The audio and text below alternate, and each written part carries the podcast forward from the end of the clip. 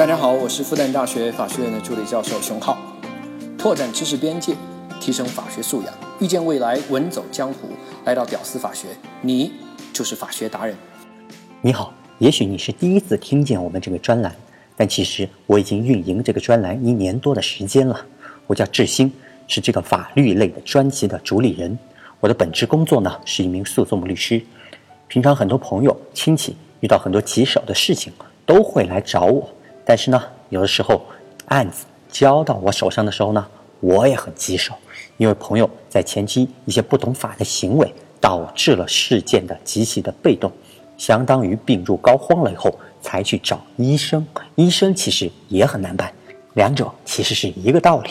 但如果他们事前能稍微有一些法律知识，并且采取了一些极其简单的措施，结果将会完全的不一样。这也是我最开始产生做这样一个节目的初心，让大家具有一些最基础的法律知识，而且要用你最能接受的方式来做这个事情，摒弃那些传统法学院让人昏昏欲睡的那种填鸭式的教学。但是呢，专辑运营到后面后，法律知识和你之间的关系到底应该是什么样一个关系，是个值得思考的问题。我发现。法律知识对于你而言，常常就是一种工具的存在，而且是常年不用的那种工具。比如说，我节目说了一些离婚啊、继承啊之类的知识点，你可能十年都不一定用得上，但那个时候大家早就已经忘得差不多了。所以这类知识就和什么地震应急十步骤，还有什么野外急救知识二十条之类的，它是一个性质，好像很重要，但是真的是。十年不见得用得上一次，触发的频率太低，所以对于刚学法律知识的你来说的话，就可能会有一种 N 年你都用不上的一种乏力感。所以呢，普法类节目收听率低，这是其中一个很重要的一个原因，因为正反馈太慢了，不像娱乐节目，马上就能快乐，马上就能回馈。这也是社会上绝大多数普法类节目都遇到的一个问题。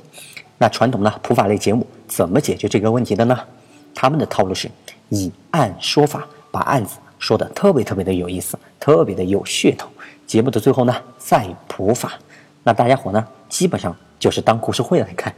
我小学、中学的时候啊，那基本上每天在家中吃午饭的时候呢，都会看《今日说法》。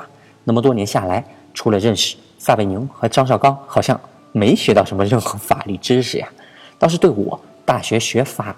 起到了一定的影响。好，同样使用频率太低这个问题也摆在了我的面前，我的这张专辑的面前。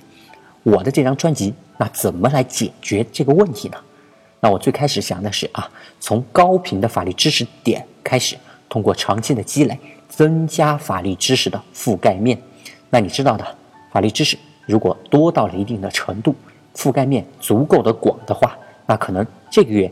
你遇到了房屋租赁合同的法律问题，下个月你遇到了保险合同买卖的法律问题，等等，每个月你总会遇到法律上的一些事儿，但是你因为法律知识覆盖面非常的广，你总能用得上你的法律知识。那有些低频的法律知识呢，即使多年不用，确实是忘的会差不多了，会只留下一点模糊的印象，但是这就足够了。就像你家里面。长期不用的那些工具是一样的，比如说电钻，刚买回来的时候那用过一次，然后可能 N 年都不会用第二次。但是呢，你知道你有一个工具，并且你知道这个工具就在你们家的某个角落里面躺着等着你呢。哎，那法律知识和你之间的关系其实是一样一样的。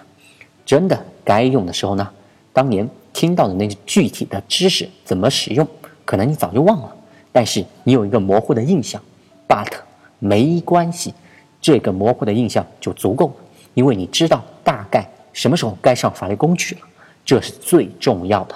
至于回不回我这个地方拿这个工具，到哪去拿，这一些都是次要的小事儿。法律工具用上是最关键的，但怕的是连有这种用法律工具这种意识你都没有。这就是学过忘记和完全没学过的区别，这就是我刚开始做这个专辑时候，哎，我想解决的办法。但是呢，专辑做到这，还不够，有一个比法学知识更高维度的东西，这个东西就是法学思维。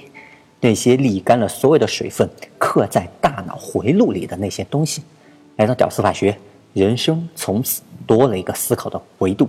这就是我现在要带给你的更重要的东西。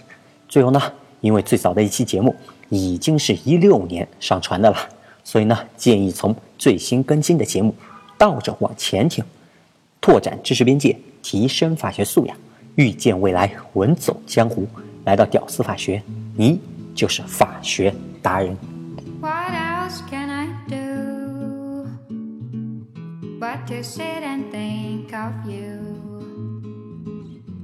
how love walked through that door and moved boldly across the floor? But love's not here anymore. What